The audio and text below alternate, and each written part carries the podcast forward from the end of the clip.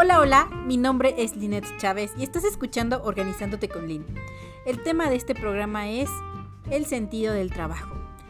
Eh, hace unos días tuve la oportunidad de entrevistar a uno de mis autores favoritos, ya que ha tenido algunas aportaciones no únicamente a la psicoterapia, sino también a la educación, al existencialismo. Antes de hablar de él, me gustaría hacer una pequeña reflexión sobre este tema, ¿no? De repente nos hemos encontrado ante la imposibilidad de disfrutar nuestro trabajo. ¿Esto te hace sentido? ¿Qué pasa en estos momentos que son históricos? Donde estamos en una pandemia y nos damos cuenta de la dicotomía existencial vida y muerte. Pues yo me he percatado que empezamos a cuestionarnos si realmente estamos donde queremos, ¿no?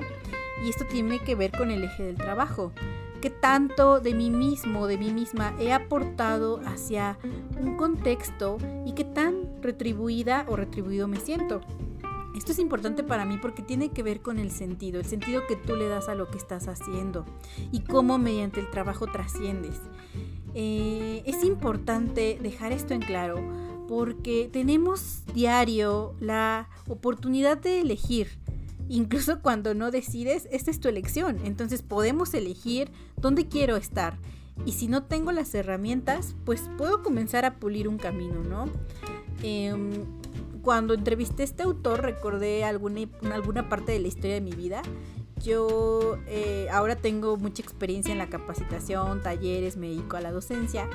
Pero recordé que mis, mis primeros empleos no tenían nada que ver, de, nada, nada, nada que ver con esta área, ¿no? Yo me puse a trabajar como a los 17, 18 y me daba cuenta que no era hábil en algunas cosas y me daba cuenta que tampoco eh, era padre como habían algunos tratos, ¿no?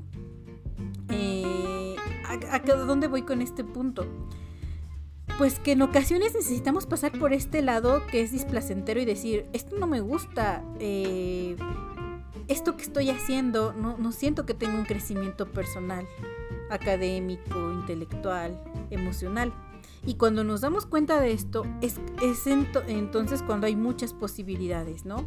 Pero también te acabas de dar cuenta de tus habilidades. Y eso es lo que mejor puedes obtener o lo más gratificante de un trabajo, el aprendizaje, no únicamente laboral, sino emocional, de hasta dónde pones un límite, de hacia dónde te quieres dirigir, cuáles son tus recursos, qué te ayudó a llegar, a salir, etc. Y bien, les voy a platicar un poquito sobre este autor que entrevisté, que es un amigo muy querido para mí, aunque eh, de alguna manera ya me ha dado clases. Eh, yo se los voy a presentar. Su nombre es Miguel Carlos Jarquín y él es un pedagogo, filósofo y, psicoterapeuta mexicano. Él reside actualmente en Jalisco y entre sus actividades más relevantes se encuentran la fundación de la Universidad José Vasconcelos en Durango, de la que fue primer rector, eh, y la rectoría del Instituto de Terapia Gestalt, región Occidente. En plano de la psicoterapia y la psicología ha aportado ideas provenientes de su formación en filosofía, básicamente de los enfoques del existencialismo y personalismo, fuertemente influenciado por las ideas de Emmanuel Mounier y Gabriel Marcel. Eh, él ha publicado bastantes artículos. De alguna forma, eh, una de sus obras más conocidas es La psicoterapia existencial, una aproximación donde habla eh, con aspectos filosóficos más que técnicos y su formación gestáltica que es evidente. Algunos libros de él, bueno, Vientos de Fuego en el 92, He aquí al hombre, He aquí al loco en el 90, de psicoterapia, la psicoterapia existencial, una aproximación en el 2003, Diez voces y un rostro, homenaje a Víctor Frank en el 2005, ateísmo, eh, Crisol del Encuentro, Gabriel Marcel, Un testimonio de fidelidad, La comunicación, revelación de una existencia, por mencionar algunas de sus obras. ¿no? Ha participado en más de 23 obras literarias. Y bueno, eh, a continuación te voy a mostrar o vas a escuchar parte de la entrevista que le hice a este autor. Y fíjate, yo reafirmé esta parte donde me he cuestionado qué estoy haciendo y para qué lo estoy haciendo. Espero que para ti también sea grato escuchar lo siguiente y vayas disfrutando e integrando parte de estas palabras.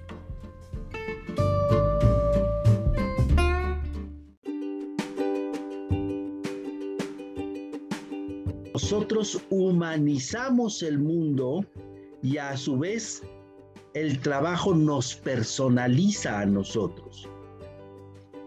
Fíjate que salió aquí un cuadrito que no sé, no me deja verlos. Solo coloque continuar. Sí, ya, ya, ya vi. Este, y entonces, bueno, pues este, eh, este tema del, del trabajo es un tema que hay que recuperar porque hoy, hoy pareciera ser que lo más importante es producir dinero, es producir, como decimos en el pueblo, ganar lana.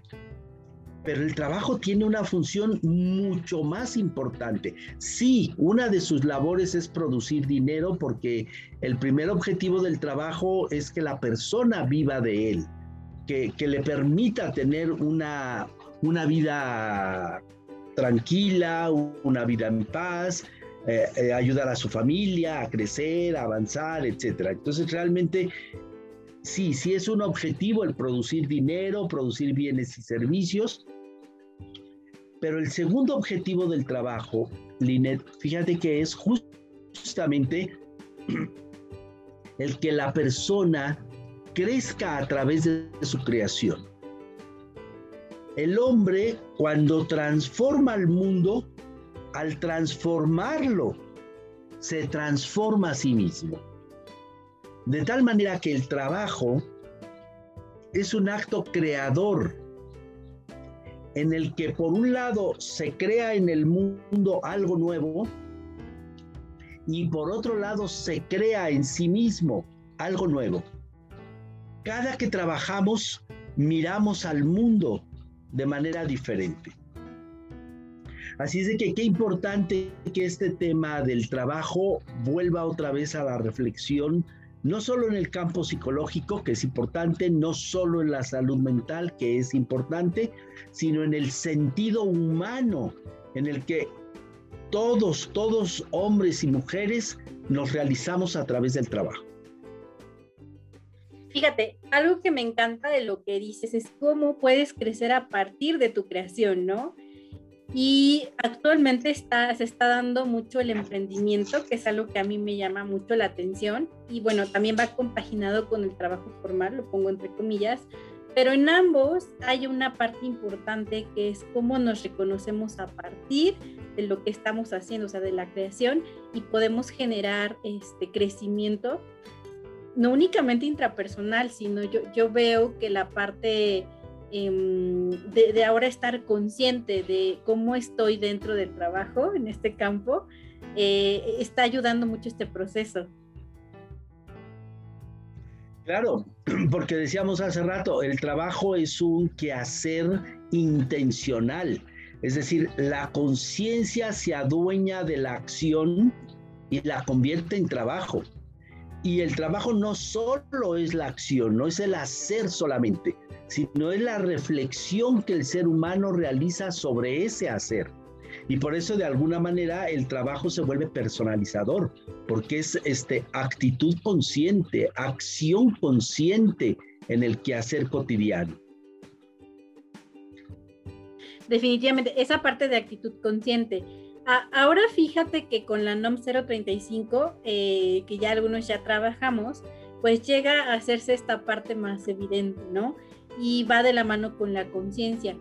¿Tú consideras que de alguna forma es este momento en el que se puede trascender esta brecha y decir hay nuevos horizontes, no únicamente este, para los psicólogos dentro del área de organizacional, sino para el trabajador como una oportunidad de reconocerse,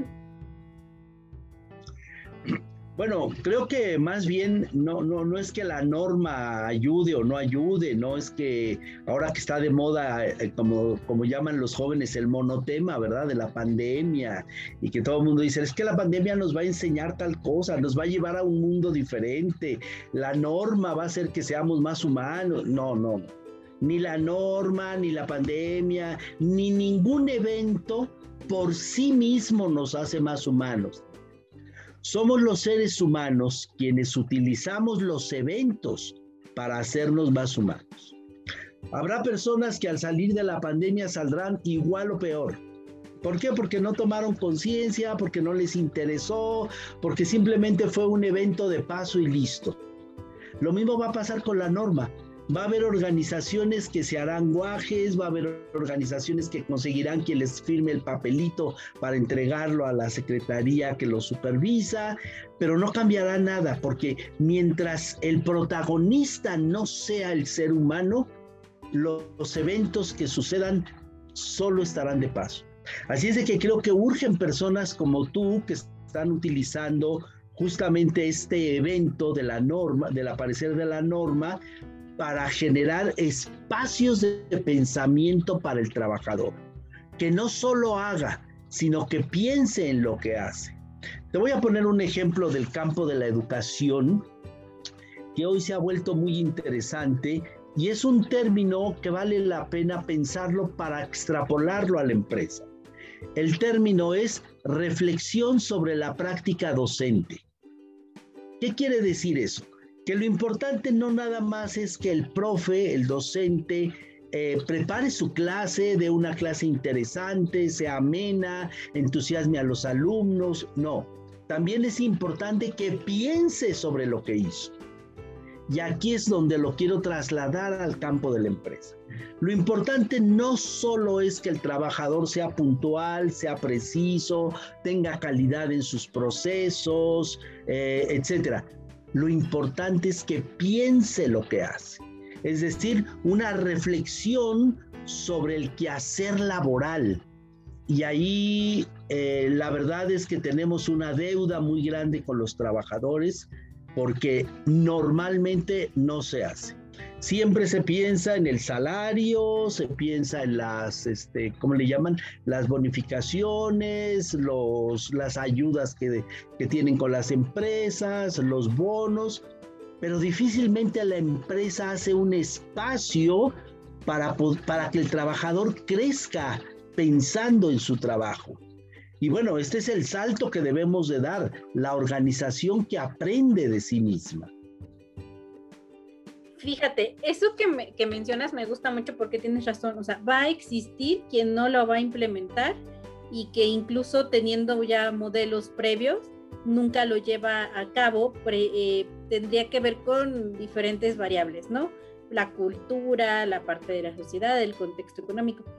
Eh, entonces creo que no viene a remediar nada, sino que también depende de nosotros como agentes de cambio, lo que decías, ¿no? Tú lo puedes ocupar a tu favor, tal cual como en la pandemia. Y algo que me ha pasado últimamente, vinculado a lo que dices, ¿no?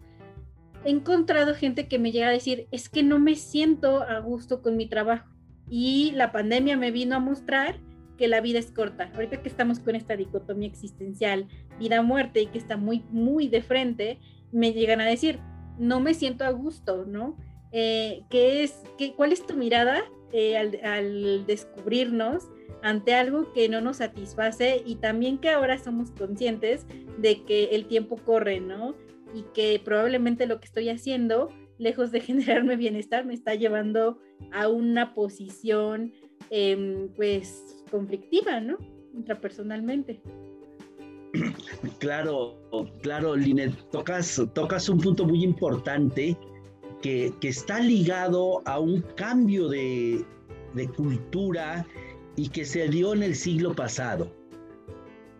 De pronto entró un concepto a, a la sociedad y ese concepto fue, es que haz lo que a ti te guste. Es decir, el gusto, el placer que luego se convirtió en confort, se convirtió en el criterio de selección de trabajo y de muchas otras cosas, ¿no? Este, de estudiar, estudia lo que te guste, eh, trabaja en lo que te guste. Bueno, aprovecho, Linet, para declararme en contra de este criterio. El gusto no puede ser el criterio de acción. Y hay cantidad de cosas que hacemos en la vida que no nos gustan y que sin embargo son altamente significativas. Te voy a poner un ejemplo, Lina.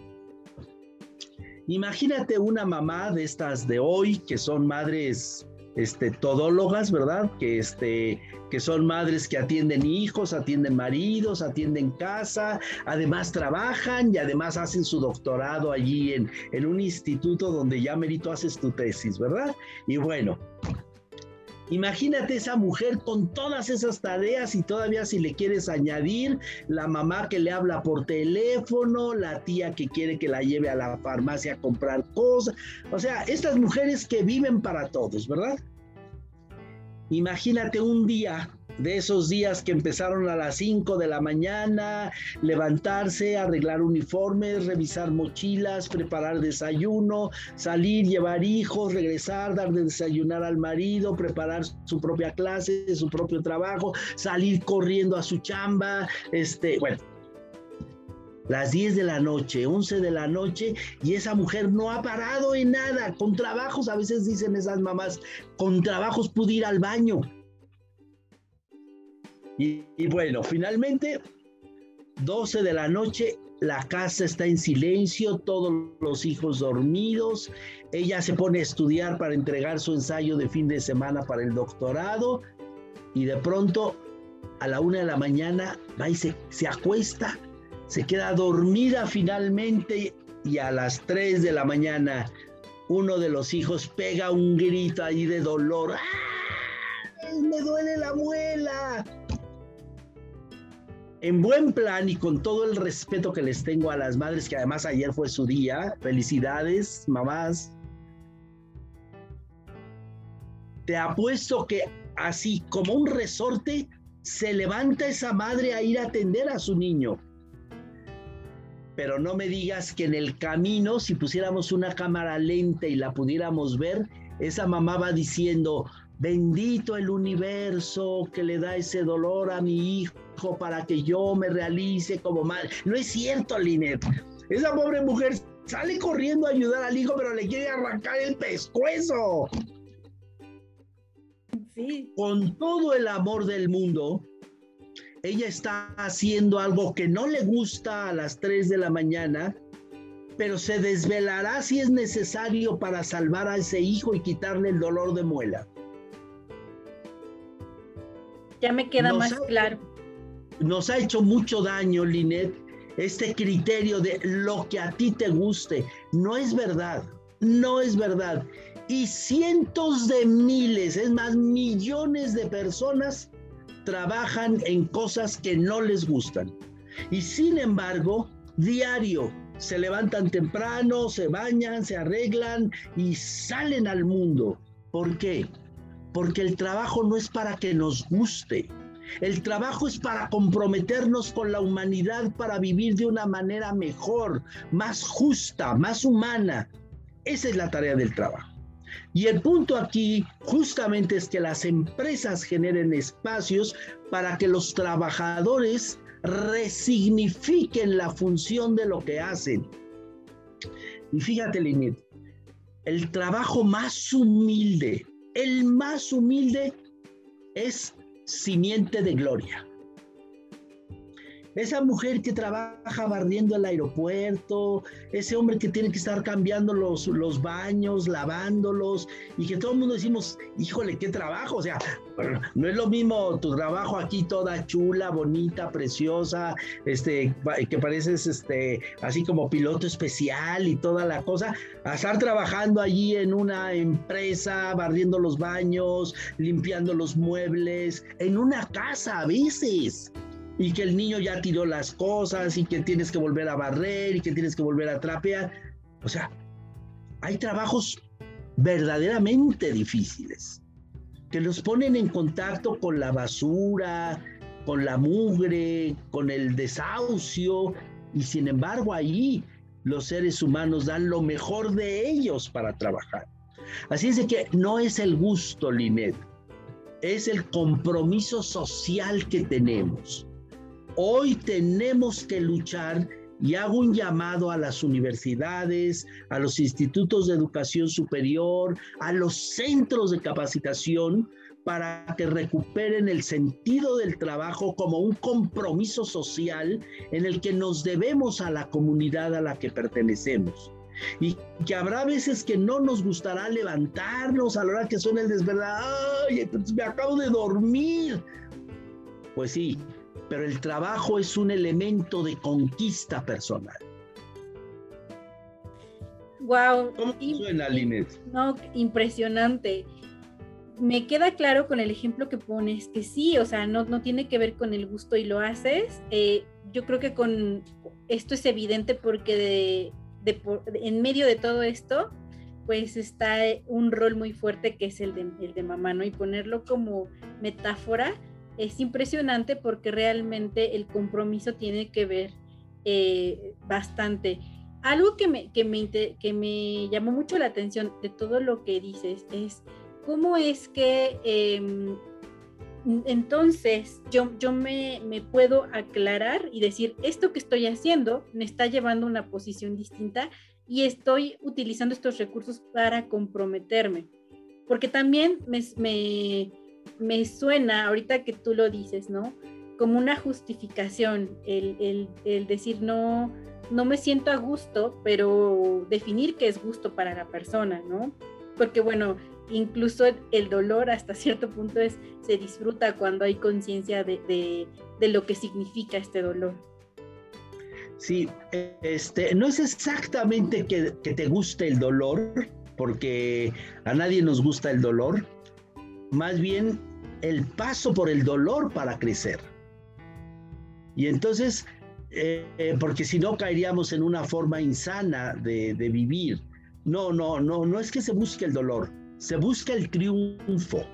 De hecho, en el trabajo en sí, a veces nos duele hacer lo que estamos haciendo, nos cansamos.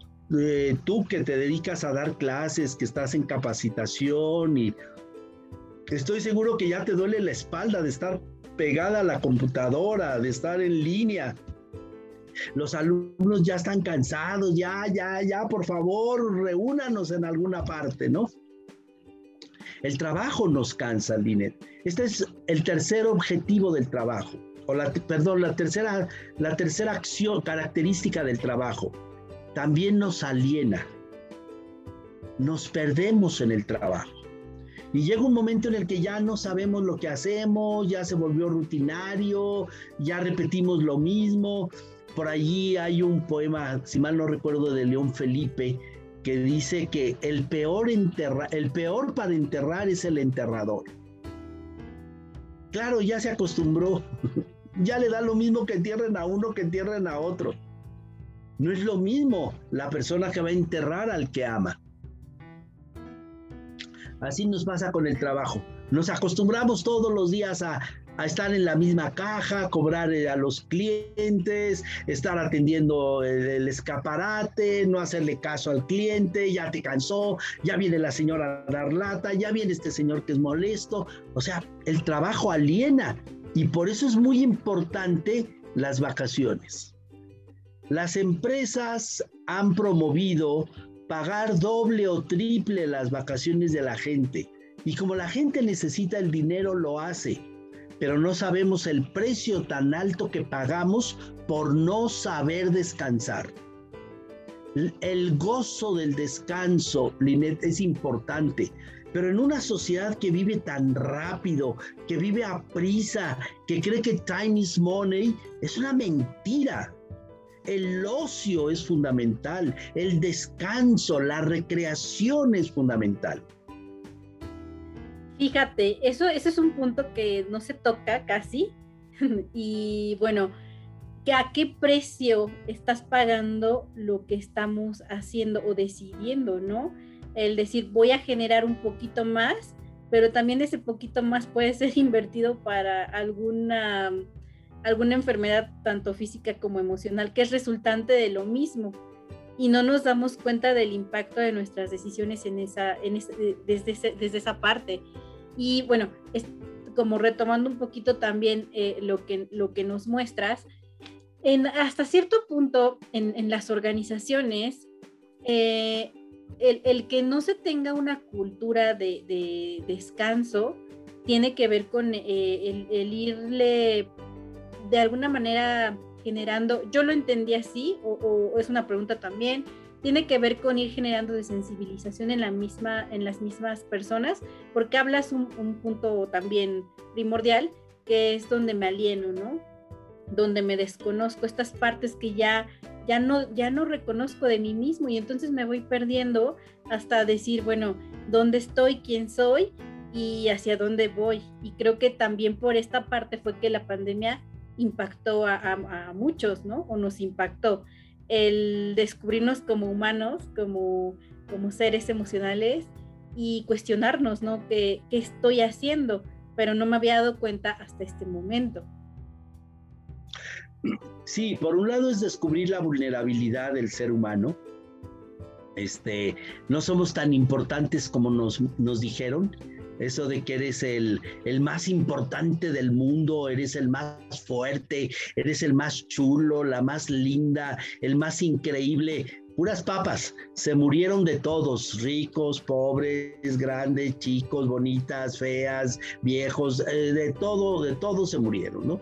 De todos se enfermaron también. Entonces, eh, creo, que, creo que lo que, uno de los primeros eh, aprendizajes que podríamos obtener, Linet, es la vulnerabilidad, la humildad.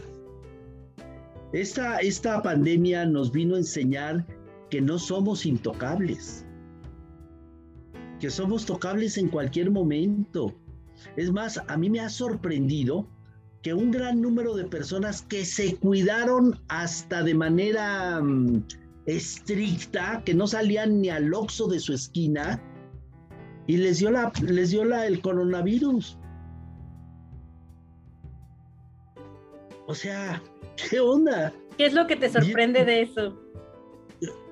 me sorprende que aparentemente gente que se cuidó enormemente, pues terminó enfermándose o muriéndose.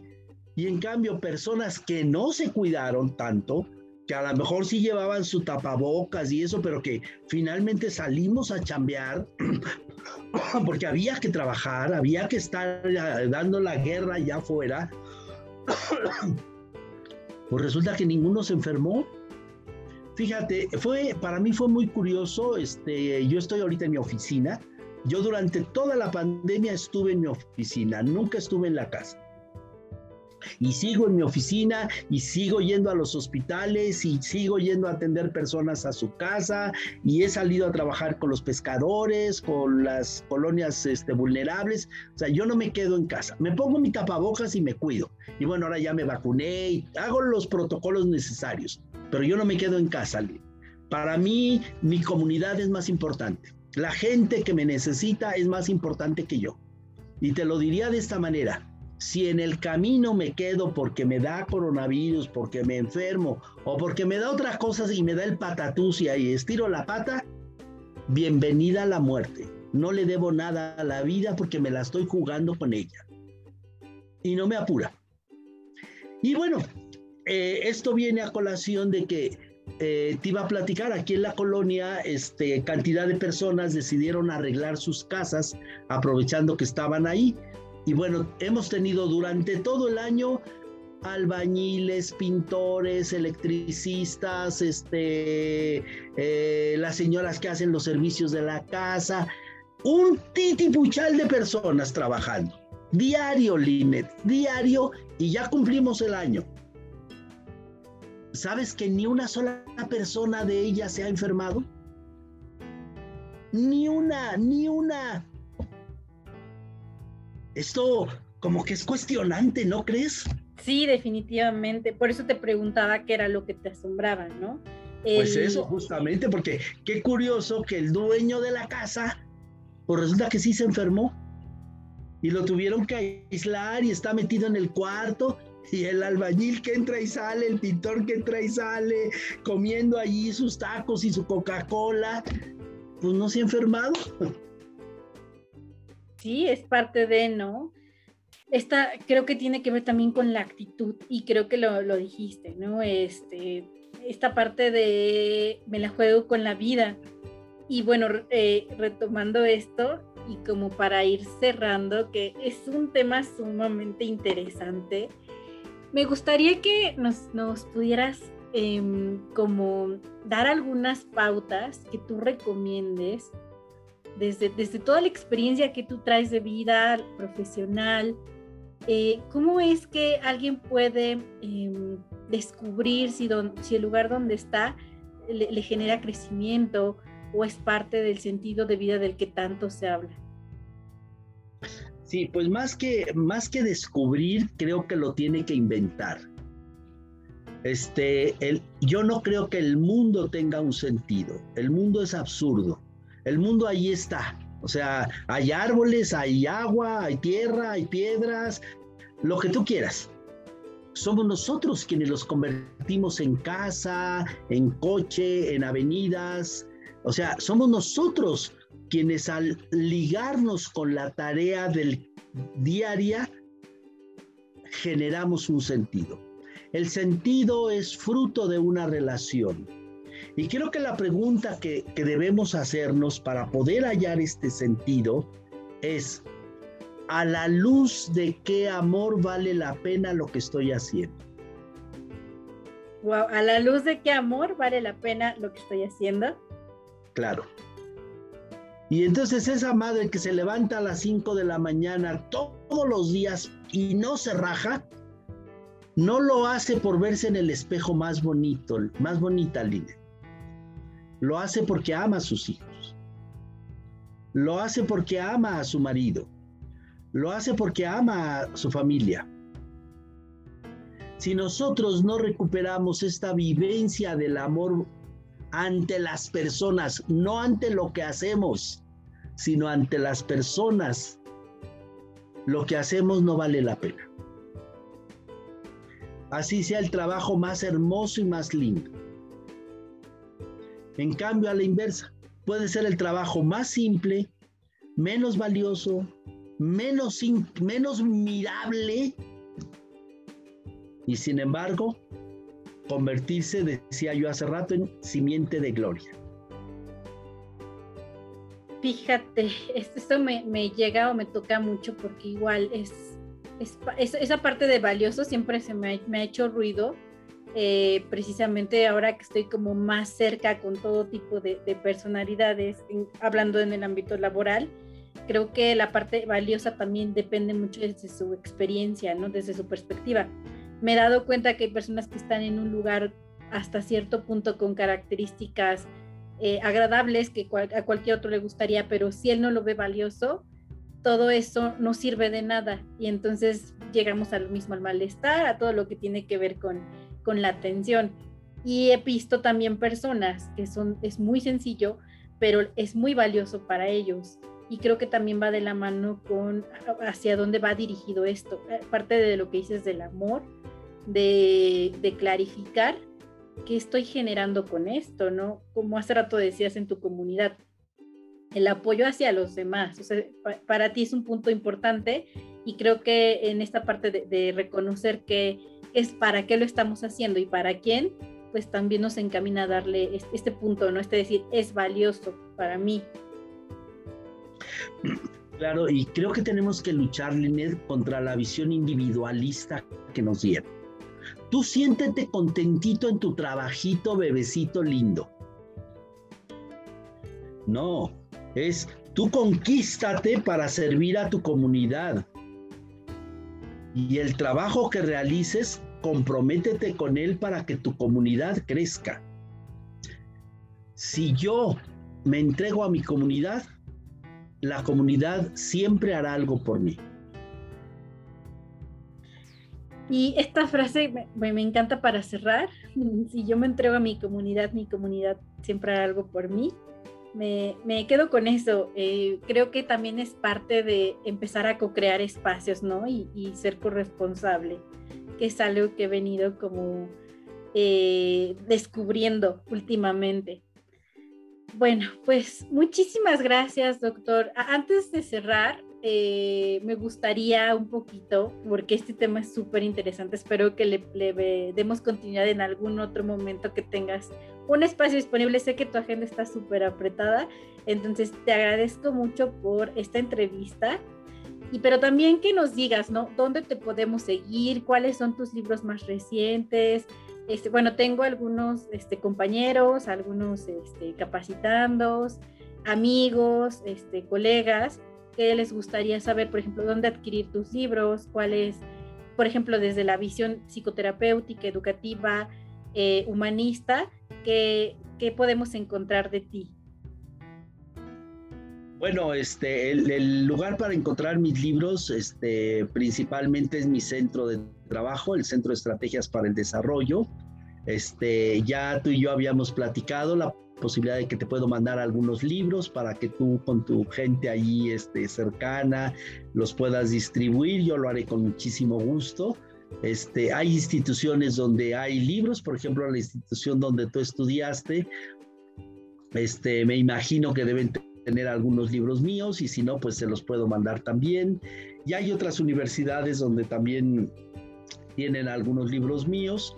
Este, y, pero si no, directamente conmigo, este, tú, tú tienes mi correo, se los puedes hacer llegar a las personas que les interese, este, tienes el número de mi celular, también puedes hacérselos llegar, este, nada más les pediré que primero me manden un mensajito porque casi nunca contesto, estoy en terapia, estoy en clase, este, estoy atendiendo personas, entonces un mensajito y ya yo me reporto inmediatamente después.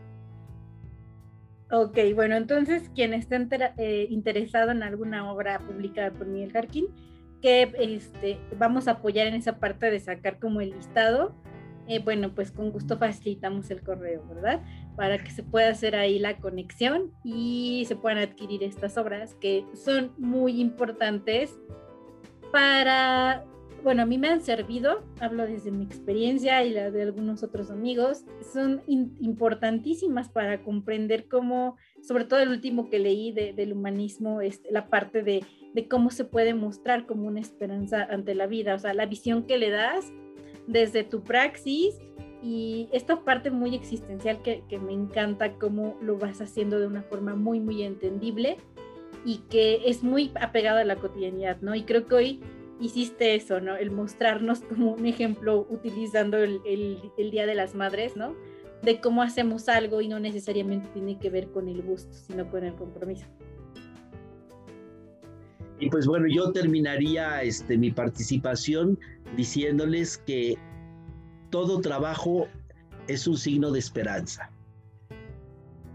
Y vale la pena hoy volver a apostar a la esperanza.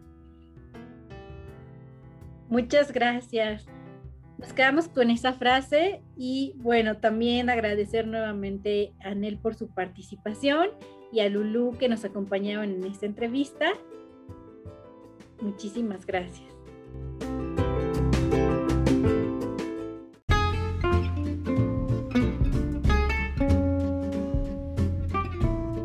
Pues bien, esta fue parte de la entrevista que le hice a Jarquín.